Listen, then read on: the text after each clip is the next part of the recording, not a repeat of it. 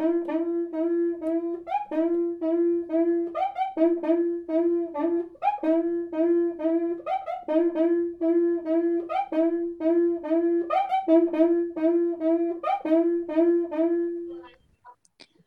fulhões e são bichas de todo o Brasil. Eu sou Beatriz Freire e a gente está começando mais um podcast do Carnavalize. Hoje a gente vai comentar as escolhas da lista que formam as 10 personalidades da década.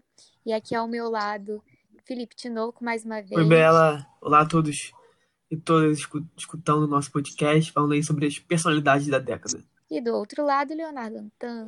Oi, gente, tudo bem? Prazer estar aqui para mais uma para mais um episódio dessa programação intensa que a gente está trazendo na série Décadas, discussões, podcasts, textos. E depois de ter feito uma ponte aérea lá em São Paulo no último episódio, com os meus amigos Juliana e Gabriel, a gente volta aqui, nossa equipe do Rio, para comentar essa lista de hoje. É, a ponte aérea respeitando a quarentena, continuamos distantes de casa e por isso talvez alguns ruídos, alguns sons esquisitos possam é, aparecer no seu áudio, mas a gente está tentando bastante, se esforçando muito para conseguir dar o melhor áudio para vocês possível. Bom, então o texto que batiza essa lista já está no site. Vocês já podem conferir em www.carnavalize.com e hoje a gente vem aqui debater as escolhas. De novo, eu lembro que a gente não tem ordem hierárquica nessas escolhas, a gente não é, confere grau de importância na disposição de cada uma dessas personalidades e de nenhuma das outras listas no site. Então, são apenas é, 10 integrantes de cada um. A gente não faz juízo de valor nem qualidade de trabalho de nenhum deles. Eu vou fazer como sempre, como as dinâmicas anteriores, e vou citar todas as 10 personalidades, e a gente comenta, e ao final eu cito as menções honrosas.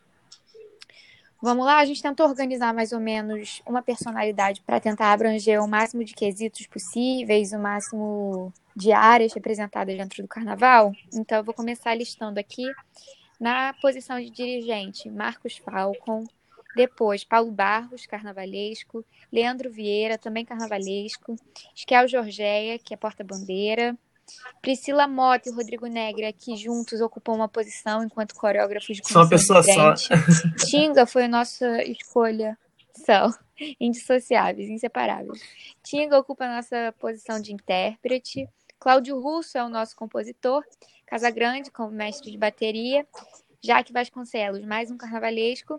E Milton Cunha, que apesar de carnavalesco, entra aqui mais como uma personalidade da festa, uma figura marcante da festa e não propriamente pelo ofício que ele já desempenhou em outros tempos. Acho que a gente tem três nomes aqui que estão reunidos atualmente pela Mangueira. Acho que a gente pode começar por eles. E o primeiro deles aqui na lista é logo Leandro Vieira, um dos carnavalescos mais importantes da década, principalmente se a gente tira o recorte da segunda metade para frente passagens pela Caprichosos, pela Mangueira, pela Imperatriz e, ao que tudo indica, no próximo ano do Império Serrano. E aí, quem quer começar comentando qual a importância do Vieira para a festa e para as escolas onde ele passou nessa década? Vamos lá, Bia. Eu acho que primeiro você já indicou bem, né? nossa, eu acho que talvez essa tenha sido a lista mais difícil da gente fazer. A gente debateu bastante e pensou como traçar esse panorama de personalidades, né? Hoje a gente não está falando exatamente de apresentações, como todas as outras listas vão ser, ou de algum segmento também, como Samba Enredo, Comissão de Frente. A gente está falando de pessoas, né? E como definir as pessoas mais importantes para a década que contribuíram mais para o carnaval, tanto para o seu trabalho quanto personalidades também, personalidades midiáticas, personalidades que ajudaram é, a divulgar o carnaval. A gente tentou traçar mais ou menos esse panorama, né? E aí começar falando do Leandro Vieira, eu acho que é muito exemplo disso, né? Porque não há personalidade que tenha mais se destacado e ganhado mais popularidade, tenha sido mais debatida nos últimos anos, pelo menos, do que o Leandro, né? Ele não está aí, pelo menos, na década inteira, né? É, pelo menos como uma figura central. Ele começa a década como assistente do carnavalesco Caio Rodrigues, né? Primeiro na Grande Rio, em 2012, 2011, e depois, em 2013 e 2014, na Imperatriz até que em 2015 ele assina então seu primeiro carnaval sozinho e já ganha muito destaque lá na Caprichosos. E aí, num golpe quase que de sorte, né, a Mangueira ali sem muita grana, tentando saber o que ia acontecer depois de uma posição bem ruim naquele de 2015. E aí eles contratam o Leandro e o Leandro dá um plot twist tanto na carreira dele como também a gente pode falar na festa como um todo, né? Já analisando o impacto que teve a contratação dele, o título que ele ganhou ao propor um enredo incrível que dialogava tanto com o que ele queria dizer como com a própria história da escola, né? E essa figura muito midiática que ele se tornou uma figura debatida, uma figura que traz enredos brasileiros, que meio que capitaneou era aí essa nova chegada de artistas novos para a festa, né? Essa nova geração de artistas que a gente debate tanto. Ele é sempre uma figura muito símbolo disso. E toda a relação que ele construiu com a Mangueira, né? Já são cinco carnavais na escola, são todos muito marcantes, todos que tiveram uma repercussão muito grande, né? Não à toa conquistou dois títulos já dessa fase e eu acho que ele sem dúvida é uma personalidade que a gente não pode deixar de falar nessa década, né? Até porque eu acho que a importância dele é, não se resume ao carnaval, que já não é pouca coisa, já é gigantesco, mas ele se tornou uma figura da arte contemporânea, né? Ele teve exposições e eu acho que os signos que ele criou para alguns desfiles se tornaram marcos da arte de um país, sabe? A bandeira verde-rosa de índios, negros e pobres é é uma devolução da bandeira nacional, né, que a gente teve nesses tempos de obscurantismo, nesses tempos de patriotismo corrompido, assim. Então é, é fundamental a gente falar do Leandro, falar da Mangueira, né? A Mangueira já apareceu na nossa lista lá de desfiles mais marcantes duas vezes e com dois carnavais assinados pelo Leandro, né? E agora começa, começa a nova faceta dele, que é um carnavalesco da Série A também. Reestruturou a Imperatriz com a reedição e agora parece que vai reestruturar também o Império Serrano propondo uma narrativa lá para a Escola da Serrinha que vem de um carnaval muito prejudicado. Mas acho que, sem dúvida, o Leandro é um grande criador de imagens, não é isso, Tinoco? Depois desse monólogo de Leonardo Antan, é, concordo 100% com tudo que ele falou. Para mim, o Leandro hoje é o artista do carnaval que mais sabe criar símbolos e signos e, e transmutar a mensagem que ele quer passar para a avenida de forma mais objetiva e forte. Ele realmente não só a bandeira do Brasil, mas ele já criou diversos outros símbolos, né? Como não lembrar do Jesus é, negro, Jesus é, na cruz daquele, daquela alegoria da Mangueira, na alegoria do Calvário, junto com as cruzes em volta. Eu acho que foi o carro do Carnaval, acho que foi umas imagens do Carnaval 2020, que é o Carnaval que ele consegue a sua pior colocação na Mangueira, mesmo assim é o sexto lugar.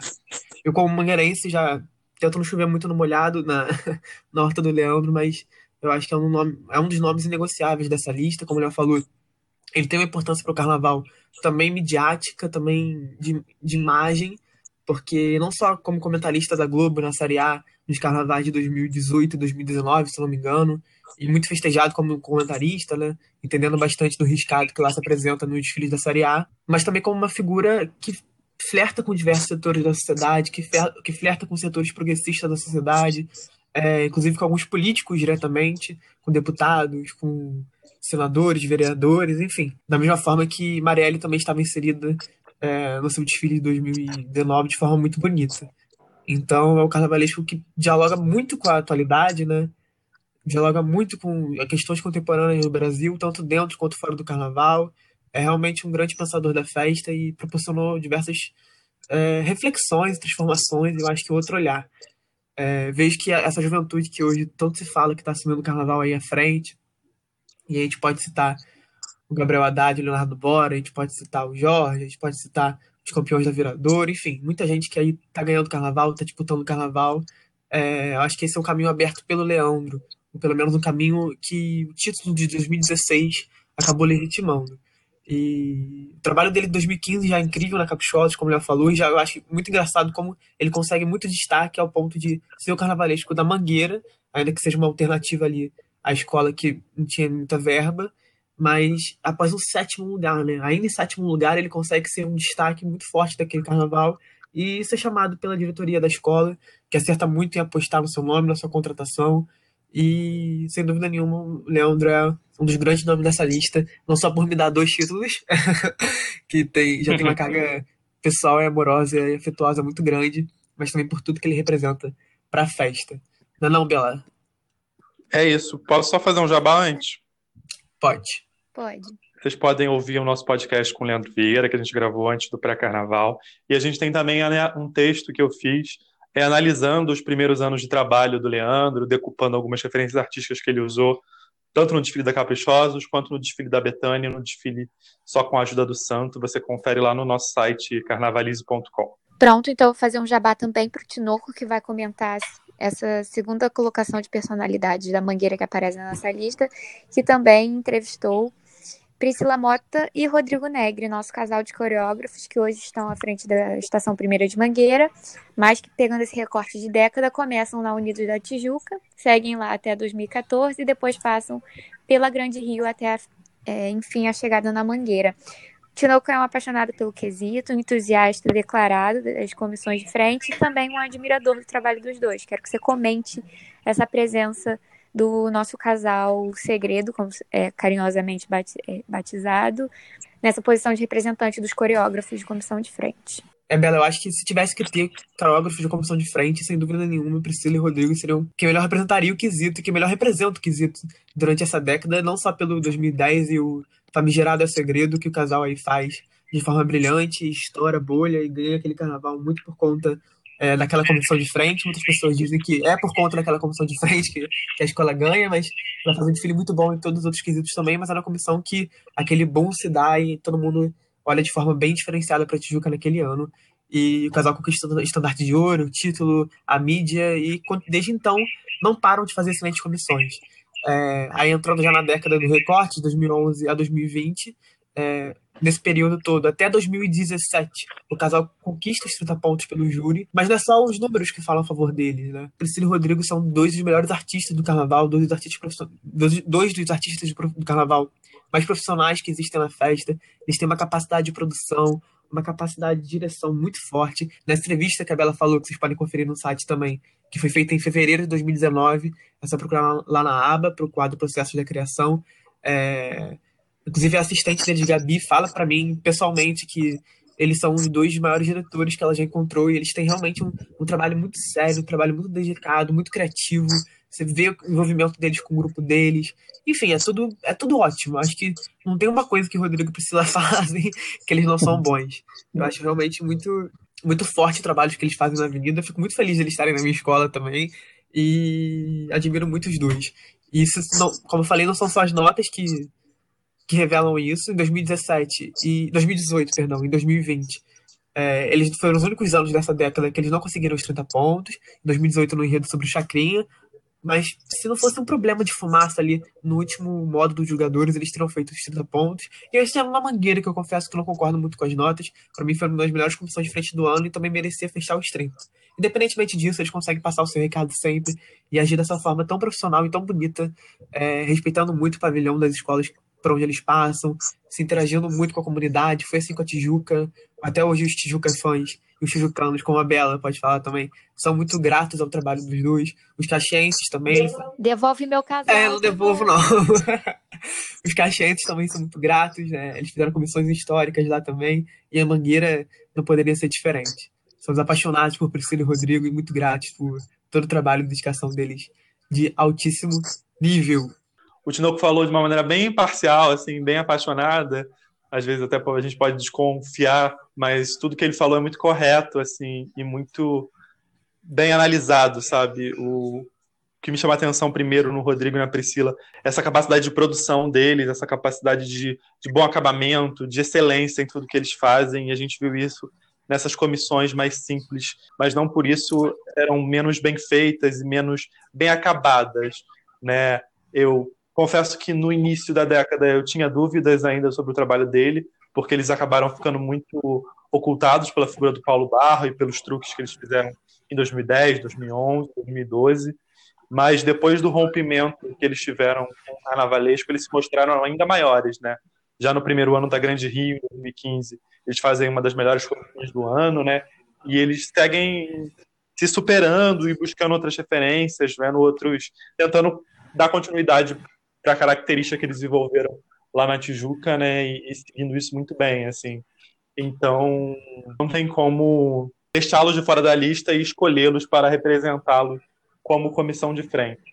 Bom, então fechando o nosso terceiro nome mangueirense e também o nome de dança, a gente vem com a Esquel Jorge, a porta-bandeira da Mangueira, que ganha um protagonismo aí de 2015 para frente. A Esquel vem de, um, de 14 carnavais, na verdade, na Grande Rio, tem uma passagem breve pela mocidade em 2013, que é o primeiro ano que ela desfila fora da Tricolor de Caxias, que é a escola que o pai dela frequentava, enfim. E aí, a Esquel chega em 2014 na Mangueira, é, não estreia com os 40 pontos, mas em 2015 ela já começa aí uma trilha que dura até 2019 de 40 pontos. É, nunca tirou menos que um 10 nesse tempo todo. E ganhou o estandarte de ouro também em 2015. E em 2019 também ganha, quando a Mangueira ganha o troféu de estandarte da, de porta-bandeira também. E o mais curioso da Esquel é que a gente pode ver essa excelência da dança dela. Claro que casal não envolve um só só um, uma, só o mestre sala ou só a porta-bandeira, mas a gente vê que a capacidade de dança dela é muito bem adaptada quando ela consegue esses 40 pontos com dois parceiros diferentes, com Rafael Rodrigues nos dois primeiros anos e depois com Matheus Oliveira que também tem uma relação familiar com a Esquel. Ele é filho de Xangô da Mangueira, portanto, tio da Esquel, que é neta do Xangô, e que torna tudo mais especial, né? Eu costumo dizer que quando a gente vê a Esquel dançar, a gente tem vontade de ser levada pelo sorriso, pelo vento do giro dela, porque é uma porta-bandeira de um estilo clássico, mas muito bem marcado. Ela é muito bem identificada nas suas danças. O casal tem o apoio da Ana Paula Lessa, que é bailarina, uma excelente ensaiadora, é, acho que é uma profissional que só agrega o trabalho dos dois. E, sem dúvida, se eu pudesse dizer o que, que a Estel representa para o quesito mestre sala e porta-bandeira de 2015 até 2020, é amadurecimento para a própria carreira dela. Ela já tinha muita experiência, mas é um momento em que ela renasce para si, como se, se, o berço, que não foi o primeiro dela na Mangueira, apesar de toda a história familiar, tivesse esperando para que ela realmente triunfasse ali naquele momento. E acho que são histórias e símbolos que têm tudo a ver. E por isso, falando pessoalmente, acho que a Esquel foi um nome que, que foi, foi debatido, porque a gente também surgiu com o nome de uma segunda porta-bandeira que está nas nossas menções honrosas, mas acho que levam à escolha do nome da Esquel, que sem dúvidas é uma das melhores artistas que a gente tem no quesito. Alguém quer complementar? eu acho que é muito interessante observar como a Estel desabrocha na Mangueira, né? Ela tem uma passagem muito frutífera pela Grande Rio, consegue bem, mas ela consegue se destacar e acho que virar essa Esquel sorridente, essa Esquel tão querida, tão pulsante na avenida, na Mangueira. É ali que ela tem o reconhecimento dela tão forte, e não só em notas, não só em prêmios, mas pelos próprios torcedores da Mangueira que é, durante muito tempo tiveram Giovana à frente do seu pavilhão e sempre gostaram muito, tiveram muito afeto pela Giovana. É, hoje em dia eles também têm muito afeto pela escola, ela, ela conseguiu essa identificação histórica, que já vem da história dela né, com, a, com, a, escola, e acho muito lindo isso, e é muito interessante observar como a Ana Paula realmente, como a Bela falou, só agrega, né? É justamente 2015, o ano que ela faz os primeiros 40 dela, ali na, na história da Verde Rosa, que é o ano da chegada da Ana Paula, que até hoje não, não larga a Esquel, hoje a Esquel e Matheus, e é um trio fortíssimo que em 2020 não gabaritou, mas que mesmo assim não perde todos os seus méritos, que são muitos, não são poucos, não. Skel nós chamamos muito. E o que vamos esquecer da Skel em 2016, né? Vestida de Aô, a Bela não falou, mas sem dúvida nenhuma. Se a gente for listar quais, quais as maiores imagens da década, e talvez nós façamos isso numa próxima lista, mas a Skel careca tem que estar tá lá, porque, como diz o Milton Cunha. Olha a Skel careca! Arrasou, Skel! Que escândalo, Skel! Bela! Ela vestida de Yaô, esse momento tão especial do carnaval, tão marcante para o título da Mangueira de 2016, que eu não sei como não foi capa do CD. Mas isso é assunto para outra história. Não foi capa do CD, mas pelo menos é capa do nosso podcast. Está aí abrilhantando esse debate. E eu acho que esse fator, né, o fato dela ter se tornado tanto símbolo de uma escola que tem uma história incrível de portas-bandeiras, da Neide, da Giovana e da figura que quase entrou uh, no lugar da Esquel, né, que a gente debateu bastante, a Marcela Alves, que começou a década como porta-bandeira da Mangueira também, e que já no meio da década, aos passagens dos anos, se, trans, se transferiu para o Salgueiro, e no Salgueiro criou uma identificação, né, criou uma história ainda mais forte com a vermelho e branco, e a gente debateu bastante o trabalho né, eh, dessas duas porta-bandeiras e por que merecíamos. Né? Acabamos ficando com a Esquel por 2016, pela, é, pela representatividade dela em relação à Mangueira, mas se a gente for falar de uma questão técnica, é, a gente não pode deixar de falar da, da excelência da Marcela, né, Bia? Você que comenta sabe mais um pouco sobre isso. Com certeza. A Marcela foi a primeira porta-bandeira do Salgueiro pela primeira vez aos 17 anos. É, então, já muito jovem, foi dado a ela um cargo de muita responsabilidade. Ser a primeira porta-bandeira para uma menina é, é, um sinal de confiança no trabalho dela, é um sinal de que, de que a evolução dela na arte de mestre-sala e porta-bandeira é, atingiu um nível de qualidade que a permite ocupar aquele lugar e representar toda uma comunidade. Porque, afinal de contas, é isso que o pavilhão simboliza, né? Uma instituição, uma comunidade. É por eles que um pavilhão fala. E aí é interessantíssimo porque a Marcela também tem uma passagem maravilhosa pela Mangueira no último ano dela na escola, que é 2013. Ela ganha o estandarte de ouro e nesse reencontro com o Salgueiro, ela ganha mais dois estandartes, um ano de 2016 e o outro no ano de 2020, que foi esse último carnaval. Mas acho que a Marcela já se botava como uma, como uma potência que já acontecia na festa. O trabalho da Marcela era muito reconhecido. Acho que o, o que vem de mais marcante na Esquel, e aí a gente não a Marcela, que é uma excelente porta-bandeira e que tem uma domina a técnica, domina o próprio corpo, encanta, faz tudo de maneira belíssima, coleciona muitas notas boas, mas o que diferencia é justamente, como o Tinoco usou muito bem, esse desabrochar da Skel. Então, por isso, Skel está devidamente citada nessa lista das 10 personalidades é, da década. A gente fez a mangueira em bloquinho e eu vou passar para um outro bloquinho que a gente também, de duas figuras que, que podem dizer que fizeram parte da mesma escola. Uma delas não está relacionada somente a essa escola e a gente vai descobrir daqui a pouco. Mas eu vou começar pelo Marcos Falcon, que foi a nossa escolha para representar os dirigentes da década. Léo, você como portelense você pode comentar um pouco do, da importância que tem o Marcos Falco, não só para Portela, mas para a história do carnaval nesses últimos 10 anos. Né? Primeiramente, obrigado, Marcos Falcon. É, eu acho que digo isso em nome de toda a comunidade portelense, né, por ter devolvido, de fato, o orgulho de torcer para a escola de Madureira, de poder se encantar com os desfiles, né? E falar do Marcos Falcon, que teve essa passagem meteórica, né, pela pela escola, enfim, veio a falecer muito precocemente antes do carnaval de 2017, mas que não podia deixar ficar de fora como uma figura desse dirigente, né, que que está que tá por trás dessa transformação e a gente e para repetir a palavra que a gente já usou bastante, o desabrochar da Portela nessa década. A Portela começa a década ainda sobre a gestão polêmica do Nilo Figueiredo e a gente sabe de todos é, os intempéries que a Portela passou, problemas de barracão, problemas de financeiros e tudo mais, né? E a escola começa a década motivada pelos ótimos sambas que escolheu, que apareceram lá nas listas de samba, o samba de 2012 sobre a Bahia e o samba de 2013, o carnaval de 2013 que foi meio estopim, né, dessa gestão do Nilo. Eu lembro que foi capa do Extra, é, ao menos de um mês do carnaval, o estado que estava o barracão, as alegorias no ferro, as alegorias. O barracão completamente abandonado, né? O barracão de uma instituição cultural que é a Portela, a maior campeã do carnaval. E foi esse carnaval que motivou, então, nas eleições que aconteceram logo depois, o surgimento da chapa Portela Verdade, que foi encabeçada pelo Falcon. O Falcon era vice-presidente na chapa, o presidente era o Serginho Procópio, sambista, compositor muito ligado à Portela. Mas, apesar de vice, foi o Falcon que assumiu esse projeto de liderança, que assumiu esse projeto de reestruturação da Portela. E aí, 2014 é um marco completamente da renovação é, da Portela, né? A Portela que tem essa figura, essa figura de grandes líderes, né? É uma coisa que se repete ao longo da história dela. Teve Paulo da Portela, teve Natal, e o Falcon então devolve, né?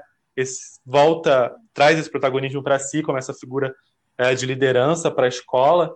É, infelizmente, ele morre muito tragicamente uh, num atentado né, a ele, por, enfim, fatores que a gente sabe não convém aqui é, comentar, mas ele deixa, então, como vice-presidente, já naquela época, depois de uma outra eleição, o Luiz Carlos Magalhães, comentarista, que era diretor cultural da escola, e é ele que, que está presidente quando a Portela, então, uh, conquista o seu sonhado título, quebra o seu famoso jejum, e aí como não falar da figura por trás da quebra do jejum da Portela, né? E em 2017, e isso está isso tá em reflexo até hoje na Portela. O Luiz Carlos Magalhães continua presidente da escola, com uma gestão muito elogiada, uma gestão que valoriza o sambista, que está muito ligado à história, à cultura, e que, e que devolve esse patamar todo o trabalho também que a Portela faz nas redes é, de marketing, de redes sociais, de mídia, né? Portela é uma escola que conseguiu se modernizar muito nessa gestão. É, e aí o Tinoco, eu corrigi ele quando ele falou do casal Segredo de maneira muito apaixonada, ele vai me corrigir se eu estiver falando alguma besteira aqui, é, apesar de estar falando muito feliz desse momento da Portela e dessa figura que é o Marcos Falcon. É, eu acho que você não falou apaixonadamente, não. Se, se, a gente realmente tiver que apontar uma figura só como a principal responsável pela, por essa retomada na década da Portela, não só pelo título de 2017, quando o Falcon já tinha sido assassinado, mas também pelos excelentes desfiles iniciados ali em 2014, é, o excelente desfile de 2016, que poderia talvez até ter sido campeão ali junto com a Mangueira. É, se tem, alguma responsável, tem algum responsável por essa retomada, se tiver que apontar um nome, é o Marcos Falcon, que é esse nome administrativo, né, ainda que vice-presidente, capitaneando aí essa retomada da escola, como o Léo bem falou, bem comentou, né, é apaixonado sim, mas também é bastante coerente e verídico. Assim como eu acho que se tivesse um nome, que apontar um nome como grande responsável pela retomada da Mangueira, seria o Leandro Vieira, que também está nessa lista. Então eu acho que é muito sensato e saudável que os dois estejam aqui, não teria como ser diferente, não. O Léo até comentou em off que, é, a princípio, na lista do pessoal, o Marcos Falcon não estava circulando, mas na minha lista, desde o início, eu já pensei nele como o nome, principal nome é, gerencial, assim, digamos, do carnaval, porque, sem dúvida nenhuma, uma figura muito importante para o carnaval e para a história da Portela, ainda que bastante curta, como o Léo falou.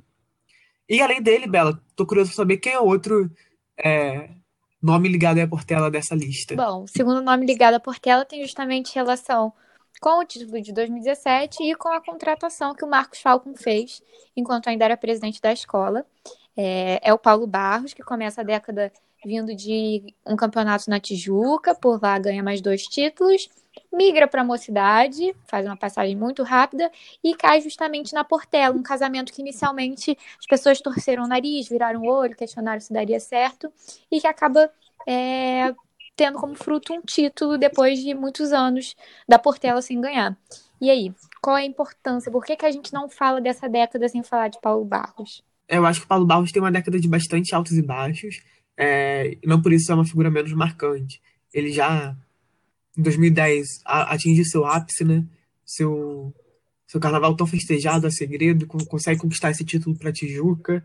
E de 2011 a 2014, ainda na Tijuca, ele conquista mais dois carnavais então, realmente, é uma figura muito importante, muito marcante do carnaval. Muito se discute sobre esses títulos.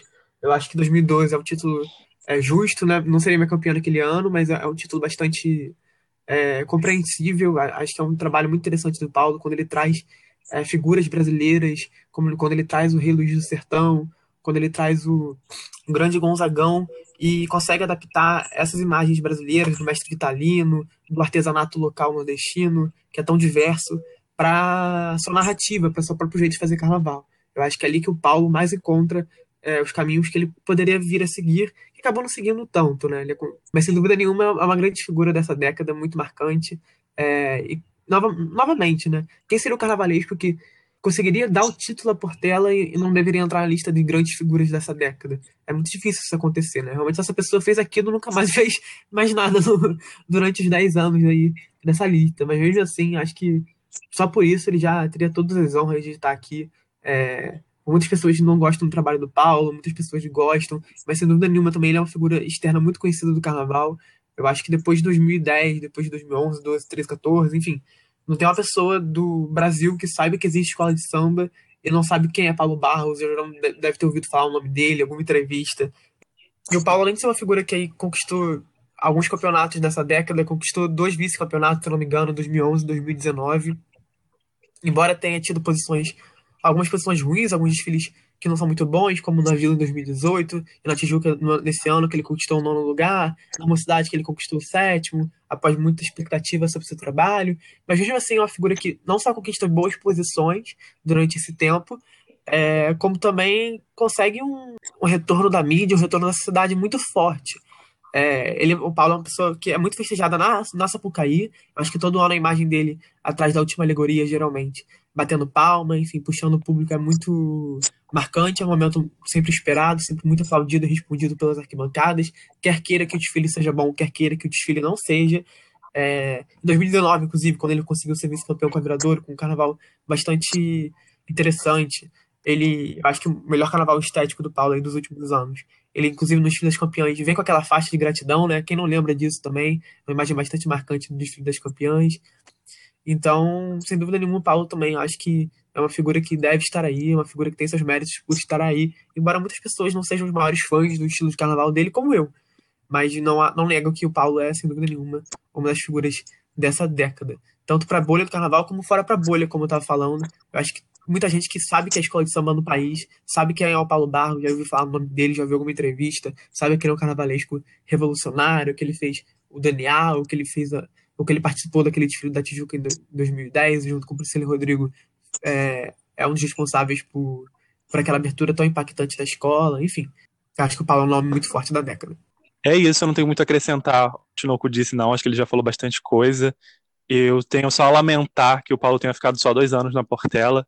Eu confesso que eu sou um fã do Paulo, assim, apesar de reconhecer todos os problemas e todos os poréns que o trabalho dele tem algumas vezes, mas o Paulo está nas minhas memórias afetivas mais marcantes de carnaval.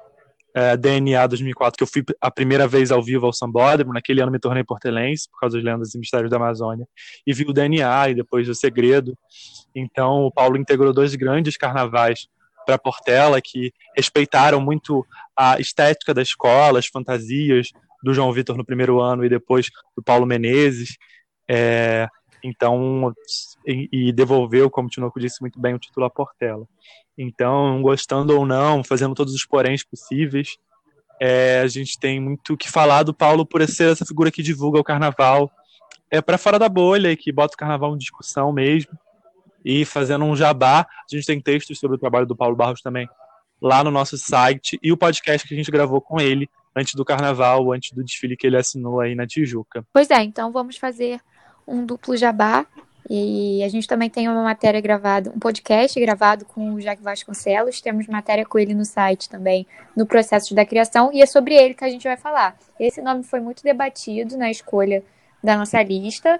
A gente ficou em dúvida entre alguns nomes, mas a gente acabou optando pelo Jaque. Eu fui uma das que votaram a favor para a entrada do Jaque nessa lista e falando com o Léo, tentando justificar um pouco da minha visão, eu, eu falei, ai, porque eu acho que ele está muito atrelado ao, aos rumos que toma o protagonismo do enredo nos últimos anos da festa para cá. É, é por aí, né, Léo? É inevitável colocar tantos carnavalescos, porque da centralidade que eles assumiram né, na festa, a centralidade discursiva, a centralidade de, protagonismo mesmo, né, não teria como deixar só um. E o Jaque foi um nome que, e, na verdade, eu fui um dos que debateu contra ele. Eu preferi uma carnavalesca aqui na lista, que a gente pode falar nas menções honrosas, mas sem dúvida entendo, porque o Jaque está aqui, acho fundamental porque o Jaque ele não começa a trabalhar nessa década, né? Ele trabalha com carnaval desde 2005, 2006, quando ele assina os primeiros carnavais dele. E já em 2007 assume uma escola do grupo especial, que foi o Império Serrano, num ano bem controverso, um desfile que é bem comentado negativamente, mas eu acho que tem algumas qualidades. E ele fica mais de 10 anos afastado do grupo especial e trabalhando no grupo de acesso, onde ele apresentou carnavais bem interessantes. Chegou a dar um título para ele em 2009, que foi a vaga que ele garantiu no especial e só deixou ela esse ano, né? Quando ela volta para a Série A. E o Jaque começa a década ainda de maneira tímida, né? Ele assina um carnaval na Viradouro, a Tuiuti, uh, e tem uma parceria de dois anos com a Estácio. Mas é em 2015 que ele volta a chamar a atenção. Eu acho que essa segunda metade da década, o que chama a atenção do Jaque é a maturidade que o trabalho dele chega, é, a importância dos enredos dele. É ele é um grande narrador, eu acho que ele é um dos maiores enredistas do carnaval atualmente, né, que estão uh, em atividade. E isso não à toa vai levar a Tuiuti ao maior carnaval da história dela e é o maior carnaval da, da carreira do Jaque também, o enredo sobre a escravidão. Já os enredos no acesso são muito interessantes, gente já comentou aqui no nosso programa da Série A. E não à toa agora ele fez Elsa, que foi outro enredaço, e eu acho que o Jaque também traz um outro debate, que é o debate da estética, né? O carnaval, o carnaval dele não é tão luxuoso, não é tão opulento, não é tão uma linguagem clássica de carnaval. Aí as pessoas falam, ah, mas talvez seja feio, talvez seja cafona. Eu acho que o carnaval dele está acima disso, né? O carnaval dele passa pela mensagem que ele quer passar. Eu acho que é isso muito importante. Como a Bia disse, todo esse protagonismo dos enredos que os enredos vêm tomando nos últimos anos e o trabalho do Jaque é fundamental nesse sentido. Pois é, então tá escolhido aí, já que Vasconcelos que acabou entrando na nossa lista para ocupar esse terceiro posto de um enredo que figura entre as dez personalidades da década. Tem mais um carnavalesco aqui, mas como eu já comentei no início, ele não entra aqui pelo ofício dele de carnavalesco, mas pela, por uma figura que a festa acabou exportando, uma figura de comunicação, é, de representação do carnaval, que é o Milton Cunha. Não é isso, Tinoco? Ele chega à Globo e aí nasce o personagem Milton que a gente conhece hoje. Bela, eu acho que se a gente falou da importância do Paulo, da importância do Leandro, também para a mídia do carnaval, também para a imagem do carnaval, é, tem para as pessoas fora da bolha, enfim, para quem acompanha carnaval só dois, três dias do ano, é, eu acho que ainda que eles ocupem essa função muito bem, ninguém tem essa potência mais forte que o Milton Cunha, né? Ele, personificação do carnaval, acho impressionante como ele consegue ter diversas facetas que realmente agregam muito à festa. Ele tem esse lado intelectual dele muito forte. É um homem que tem pós-doutorado em Rosa Magalhães, é um homem que é doutor nos episódios de Jesusinho 30, uma tese super interessante dele pela UFRJ.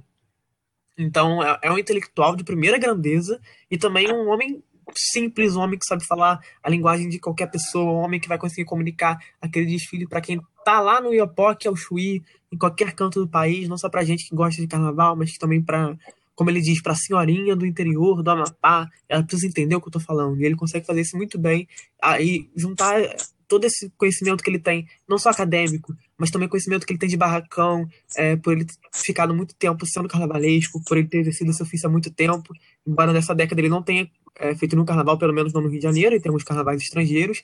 O último desfile que ele assinou foi em 2010 da Cubango, em 2009 ele fez José Virador, enfim. Nessa década ele não atuou como carnavalesco no Rio de Janeiro, mas sem dúvida nenhuma atuou como principal potência comunicativa do carnaval e essa figura alegre, divertida. O trabalho dele na Globo muito forte, inclusive na RJTV, com as entrevistas, os enredos de samba, os barracões. Até o Waze hoje em dia tem a voz do Milton, então sem dúvida nenhuma é uma figura muito forte pra gente, tanto no jornalismo, quanto no entretenimento, quanto é, dentro e fora da bolha. O que não é Milton Cunha, é mais fácil dizer, né? É muito mais fácil responder a pergunta o que não é Milton Cunha do que o que é, porque ele é múltiplo, ele é vários. Ele é realmente um, um nome muito marcante desse, dessa década que nos representa muito bem. E é muito bom é, saber que ele está aí tendo essa, essa função. Muito obrigado, Milton, por todo, por tudo. O Milton faz tudo, como diriam os memes. Pois é. é no superlativo vem aí Milton Cunha para integrar nossa lista. Vamos passar agora as últimas três personalidades que integram e a característica comum delas é que a gente pode falar que todas elas têm uma ligação musical com a festa. A primeira delas que também entrou um pouco de debate, porque a gente tinha duas opções que a gente considera que eram nomes muito fortes, é o Tinga, que tem uma passagem no início da década pela Vila Isabel, defende ótimos sambas, se sagra campeão em 2013 com Festa no Arraiá. Logo seguinte faz uma passagem de cinco carnavais pela Tijuca, onde ele enfrenta um episódio difícil em 2017 que os meninos podem comentar, eu não vou dar spoiler, vou deixar para vocês já sabem o que aconteceu, mas vou deixar para os comentários deles. Não vou dar spoiler, é ótimo. Vou dar spoiler de algo que aconteceu três anos atrás. Falou, a gente já falou de 2017. Todo ano a gente fala de 2017 nesse podcast, a gente né, gente? ficção com 2017. Vamos fazer terapia coletiva para tratar a ficção da fixação. A nossa próxima série vai ser só sobre 2017, o ano que nunca terminou. A equipe com 2017. É, e aí retorna a Unidos de Vila Isabel, que é a escola de curação, para os carnavais de 2019 e 2020. Estamos falando de Tinga, que solta o bicho e ninguém segura a fera na avenida. E aí, gente, por que, que o Tinga é o escolhido da festa? É, Bia, eu vou entrar em mais uma discussão aí. É, eu fui um que debati bastante a presença do Tinga, é, não desmerecendo o trabalho dele de forma nenhuma. É, 2017 eu acho que é um ano muito marcante, né? Não à toa a gente fala dele todo ano aqui mas toda a desenvoltura que o Tinga teve é, durante o acidente da Tijuca e as palavras de ordem que ele falava, né, não vamos desistir Tijuca, vamos em frente Tijuca, e ele lançava essas palavras de ordem é, durante o desfile, aquela apresentação que com certeza devia ter sido interrompida, né, com as vidas em riscos, com aquele acidente sem precedente na história do Carnaval. E ele não desistiu, ele continuou e teve uma atuação brilhante e não só por isso, né, mas entendo a presença dele aqui por toda a identificação que ele teve com a Vila Isabel. Ele estava na escola desde 2004, se eu não me engano. Esteve no primeiro, no primeiro título da escola no século, em 2006, depois em 2013. Termina a década voltando à escola, né, nesses dois últimos anos e se reencontrando com a, com a Vila Isabel, que é a escola que ele foi mais identificado, mas essa passagem pela Tijuca também foi muito marcante. E no ano de 2017, que a atuação dele devia ter ganhado o estandarte, é, infelizmente ele não ganhou, e foi para outra pessoa que talvez devesse estar aqui na lista, que foi o Ito Melodia. É, Ito Melodia também um grande intérprete, toda a ligação que ele criou afetiva, de identificação com a união da ilha, né?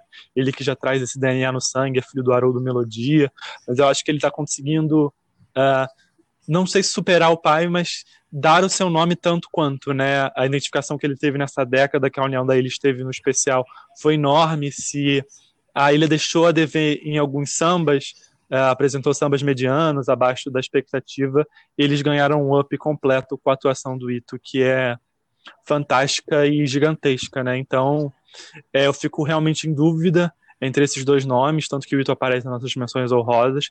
Por questão pessoal, talvez eu tivesse colocado o Ita, mas a gente debateu e a gente entende a presença é, desses dois nomes, que são dois nomes gigantescos aí, de grandes intérpretes para a década. E aí, já que a gente falou de Ting, falou da Unidos da Tijuca, passando a esse nosso segundo nome da ala musical, aqui representando os mestres de bateria, a gente escolheu o Casagrande, que é um dos componentes em atuação há mais tempo na Unidos da Tijuca. Ele tem uma história de mais de 40 anos com a escola, há mais de 37 está é, dentro dos trabalhos da bateria. Ele que se diz é, aprendiz do mestre Marçal, que tem o mestre Marçal, esse nome inesquecível da festa e do quesito, é, como seu mentor, que se espelha nele um, na postura, na condução, em todo o repertório que tem, o mestre de bateria e que está na Unis da Tijuca em um dos momentos mais importantes da pura cadência, que é justamente a construção da identidade do ritmo da bateria, que ele diz em muitas entrevistas que se dá no ano crucial de 1999 e que é tocado por vários mestres de bateria dali à frente, até que ele assume finalmente em 2008 o comando da Pura Cadência e ele começa a década vindo de um campeonato, né? Ele participa de todos os campeonatos que a Tijuca leva na década, é mestre da, da Unidos até hoje e ganha um estandarte de ouro em 2015, que mostra que o, o desempenho da bateria foi muito bom até quando desfilou com sambas questionáveis ou de um nível que não fosse considerado tão bom, é, que era mais difícil ter esse trabalho rítmico, esse trabalho melódico, enfim. O Casão leva justamente no ano da Suíça, em que o samba enredo não é dos mais inspirados, é um samba que cumpre seu papel, mas que não é exatamente um sambão. E aí é o ano que ele fatura esse estandarte de ouro. Também não dá para deixar de citar o excelente trabalho do Casagrande num ano difícil, que foi o fatídico ano de 2017, como o Léo já citou, o trabalho do Tinga. A gente tem que citar também o trabalho do Casagrande. Ele muito emocionado, visivelmente abalado, se apresenta muito entristecido e cabisbaixo em frente ao módulo, os módulos dos jurados, né? E segue com um trabalho firme até o final. Acho que é um símbolo é, longe de romantizar o que deveria ser feito ou não dentro daquela situação, que era horrível. Eu também concordo Léo que o desfile deveria ter parado, mas como ele tira forças ali de onde visivelmente todos os ritmistas, e mesmo ele teriam perdido, e acho que perderam o chão, mas como o profissionalismo dele é, alavanca a Tijuca junto com o Tinga, com mensagens de apoio, de incentivo para que aquele desfile terminasse, aquele pesadelo acabasse o mais rápido possível. Então, acho que a gente poderia até falar de outros nomes aqui, do Cista, de repente, que teve um trabalho bem legal, principalmente nos últimos anos, mas eu acho que o Casão, esse nosso mestre simpático, respeitado, de, colecionador de boas notas, é, admirador de um, de um bom andamento, de um bom samba, de um bom ritmo, é, nosso motorista de táxi nos outros dias do ano, todo mundo quer dar uma volta no táxi do casal, mas enfim, acho que ele faz é, jus a esse lugar que ele ocupa, acho que ele é merecedor de ser o representante dos mestres de bateria. Já falou tudo. É, acho que a Bela já falou tudo que tinha que falar, eu só quero realmente lembrar da imagem digna que a Tinga e Mestre Casa Grande no desfile de 2017. É... Sobre Tinga e Ito, eu não consegui nem votar, para mim são dois gigantes dessa década, ali junto com o Gilcinho, que acabou não entrando aqui, mas também é um grande cantor desse, desse período. São os, os três votos mais marcantes do carnaval para mim, são as três maiores potências de carro de som. Entre Tinga e Ito eu não conseguia decidir, mas sem dúvida nenhuma, uma das imagens muito marcantes dessa década é o Tinga gritando, né? Vamos lá, Tijuca, vamos embora, Tijuca, quando alguém deveria ter só apertado aquele botão e parado aquele desfile. na minha opinião, né, minha opinião de, mais, de algumas outras pessoas também. Mas, assim, para isso acontecer, é, alguém tinha que falar isso pro Tiga, né? Para ele parar o microfone e, e as pessoas serem ali atendidas adequadamente. E enquanto isso aquilo não acontecia, ele continuava com toda a garra, com toda entrega que ele tem aos pavilhões da escola. Muito feliz que ele tenha retornado a Vila Isabel também, embora ele tenha feito uma passagem brilhante pela Tijuca e vitoriosa. Mas é muito bom vê-lo nessa escola de coração. É, e o Casa Grande, que dignidade carrega a Casa Grande, que é esse músico excepcional, esse homem que comanda a, aqueles instrumentistas de forma brilhante e que entende muito, muito, muito do riscado, muito de música. É sem dúvida nenhuma um dos grandes é, mestres de bateria da história do carnaval, na minha opinião. É, eu acho engraçado como ele é um mestre que não é tão explosivo, um mestre que não apresenta ao senso comum, pelo menos, tantas inovações, mas mesmo assim consegue conquistar todo mundo, todo público, e ele passando com a cabeça baixada e fazendo aquela referência ao júri arquibancada em 2017, é uma imagem muito forte na minha lembrança. Adoro o Casão, acho um nome sensacional do carnaval. Bom, então encerrando aqui o nosso último nome, a gente passa a uma mão muito calejada, um poeta da festa, um compositor multicampeão, Cláudio Russo. Foi aí muitos sucessos na Sapucaí. Por que, que o Cláudio Russo é o representante dos nossos compositores aqui nessa lista? É, eu acho que por muitos fatores, né? Vou tentar aqui citar tudo que nos fez levar a. Talvez ele seja um nome. Talvez o um nome de mais de bastidores, né? De toda a nossa lista, talvez para o grande público um nome menos conhecido, mas não por isso um nome menos importante para representar os compositores da década. Primeiro pelo trabalho exuberante assim que ele fez e tão frutífero, né? Ele assinou mais de 30 sambas nessa década, é, 36 se eu não me engano, e aí a gente tem uma média de quase quatro sambas por ano, né? Isso só os que ele assinou oficialmente, né? É, não que ele esteve envolvido diretamente e tudo mais mas está ligado a grandes obras da década, obras que já apareceram na nossa lista de maiores sambas enredos. Ele é um nome também que a gente cita para falar de toda essa questão da encomenda e da polêmica que tem e do debate que isso gerou ao longo, ao longo dessa década. Ele que assinou vários sambas encomendados, que é um defensor dessa, desse, desse modelo de encomenda do samba, né? E que fala muito bem sobre o trabalho dele, pensa muito a respeito ele participou com a gente de um evento que a gente realizou em dezembro do ano passado lá no Eliticica sobre o gênero samba enredo né, e a transformação do gênero nessa década e defendeu muito bem o trabalho dele, defendeu muito bem os pontos que ele defende. Ele começou a, a trajetória dele na Portela, né, na década de 90, então já vai completar aí quase 30 anos compondo samba enredos e, e, e é um nome, sem dúvida, fundamental quando a gente quer falar das revoluções musicais do samba enredo. Não é isso, Tinoco? Você tem algo a acrescentar? É, isso segunda o, a página dele na Wikipédia.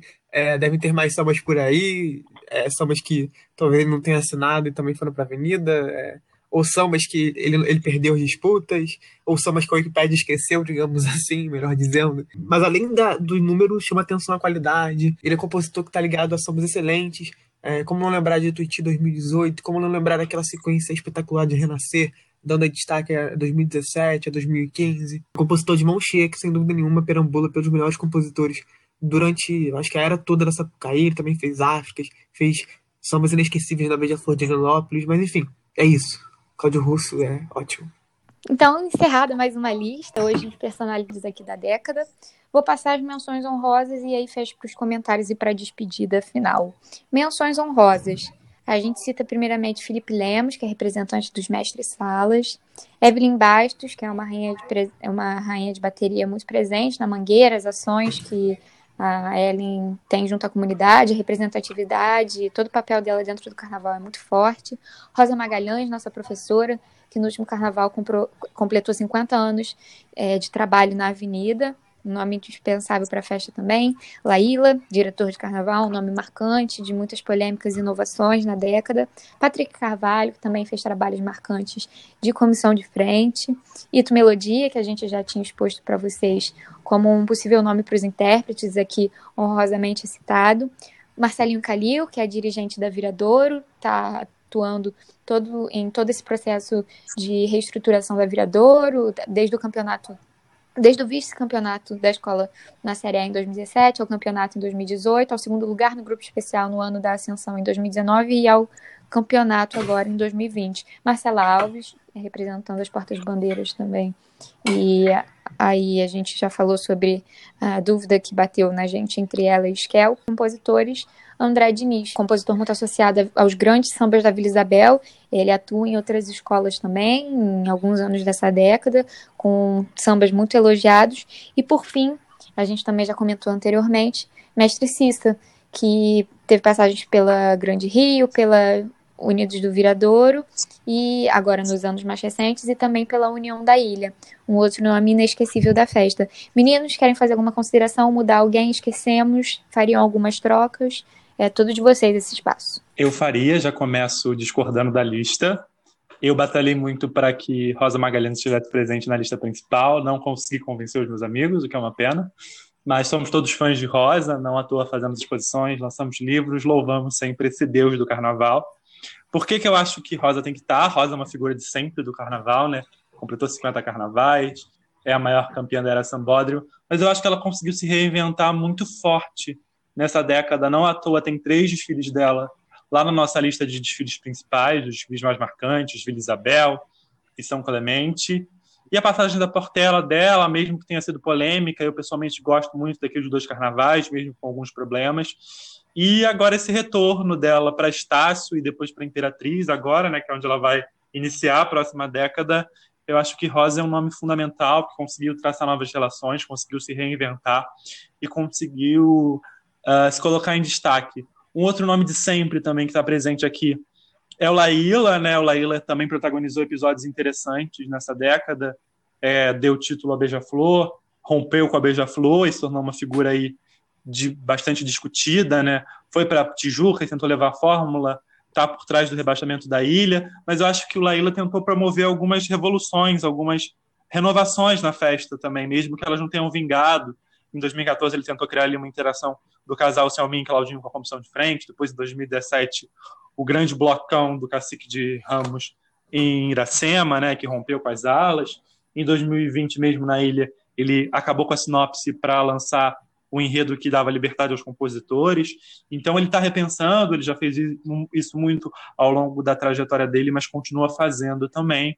E outros nomes que a gente já comentou aqui, o próprio Ito, Marcela, representantes das outras áreas que também cumpriram seu papel muito bom.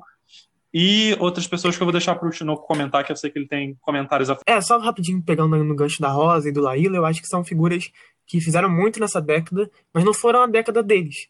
É, ainda que tiveram altos e baixos, tiveram títulos, campeonatos, desfiles marcantes, é, souberam ali se adaptar ou não à, à realidade das escolas onde estavam, como é o caso do último carnaval do Laíla, que acabou rebaixado mas também ele conquistou alguns títulos na década, enfim, o Léo já falou sobre isso.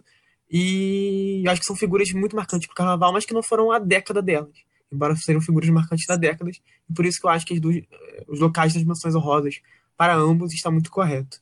Aí sobre também, especificamente o Diniz, o Ito Melodia, o, o Patrick Carvalho, o Marcelinho Calil, alguns nomes aí que a gente já comentou, e ganharam a menção honrosa, é, são nomes que foram preteridos por outros dos quesitos por questões realmente simbólicas de votação, para a gente entender que os outros se destacaram mais nesse ano, tiveram às vezes mais regularidade, um, um ano de mais impacto. Então, acho que é interessante observar isso, que foi realmente uma questão decidida ali nos detalhes, nas nossas interpretações sobre os, os nomes dessas pessoas, e por isso não estavam lá. É, sobre isso especificamente, eu, eu acho que eu tiraria o Jaque, que para mim é um excelente carnavalesco, é um, o Léo já falou muito bem sobre a importância dele para a década, mas eu colocaria o Patrick Carvalho nessa lista porque eu acho que é um nome que realmente conseguiu é, quebrar muito uma hegemonia que vinha acontecendo com a comissão de frente. Eu acho que o quesito estava muito perdido. E em 2018 ele se deu uma encontrada, assim. Eu acho que o Patrick tem muito a ver com isso, em apostar em soluções mais criativas e menos é, alegóricas, no sentido de, grandio, de grandiosas, que, que precisam de muitos recursos, de muitos investimentos. Ele aposta em 2019 numa solução, 2018, perdão, em uma solução cênica é, de muito impacto, que é aquela comissão sobre a escravidão, que todo mundo sabe qual é, e marcou tanto, e consegue também até romper um grupinho de, de coreógrafos que vinham sendo os únicos a conseguir é, fechar os 30 pontos na festa, aí incluo Priscila Mota e Rodrigo Negri, que estão nas nossas, na nossa lista principal, de forma acho que muito bonita. Assim. Ele, ele vem de trabalhos muito bons na Série A, vem de comissões boas no, no grupo especial. Em 2018 desponta. Eu acho o nome muito forte da década também. É, fora isso, acho que o Marcelinho Calil pode ser também comentado como um dos principais responsáveis por essa gestão vitoriosa da Viradouro, dentro e fora da apuração. É uma escola que se preocupa muito com seus componentes, é uma escola que tem políticas de marketing, políticas de RH consolidadas. Ela realmente tem uma visão, eu acho, de organizacional, uma visão de gestão muito forte, como não vejo em nenhuma outra escola. Então, é um nome que também causou grande impacto a uma, uma gramação grandiosa no carnaval. Eu acho que também surge efeitos por aí afora. Eu acho que falando nos outros é chovendo molhado, né? A Evelyn Bastos aí também é reconhecida como uma das grandes rainhas dessa década. E se tivesse que ter alguma rainha de bateria, teria que ser ela também. É, mais uma mangueirense aí a compor essa lista com quatro mangueirenses. Na verdade, cinco, né? Porque Priscila e Rodrigo são o nosso top 11, né? São uma pessoa só, como a gente falou lá no início, brincando. E André Diniz também, um compositor formidável. Felipe Lemos ganhou vários estandartes de ouro. Marcela Alves, a Bela já falou da capacidade técnica da Marcela, que é indiscutível, uma excelente, excelente porta-bandeira. E é isso, eu acho uma lista muito bonita. É, e quero saber do pessoal de casa o que, que faltou. O que, vocês acham que, que deveria estar aqui, ou entre os 10 é, principais que citamos, ou entre os 10, as outras menções honrosas também que falamos. Você esquecer do Cissa, que é um cara que passeou por algumas escolas nessa década, pela Grande Rio, pela Ilha, pela Viradouro, mas proporcionou grandes espetáculos onde quer que ele estivesse. Bom, encerrados os trabalhos, batido o martelo, tudo deliberado, vamos mais uma lista. Não deixem de acompanhar as próximas. As segundas, quartas e sextas temos textos novos, com novas listas, no www.carnavalize.com. Às terças, quintas e sábados temos os podcasts comentando os textos desses dias no Spotify, no Apple Podcast, no Google e no Deezer. Então, vou agradecer ao Tino mais uma vez. Muito obrigada por essa troca, por esse debate. Um beijo. Um beijo, Bela. Um beijo a todos. É... Nossos cumprimentos ao nosso Vitor Melo também, que né, a nossa espécie de revezamento não está gravando aqui com a gente hoje, mas já já volta. E é isso aí. Continue com gente. Continue lendo nossos textos da série Década. Continue escutando nossos podcasts. É sempre um prazer é, proporcionar esse entretenimento, esse conteúdo para vocês. Léo, muito obrigada. Um beijo para você também. Nos vemos na próxima. É isso então, gente. Muito obrigado a todos. A gente vai ficando por aqui. A gente volta aí com mais podcasts durante a semana. Fiquem ligados com a gente e carnavalizem conosco.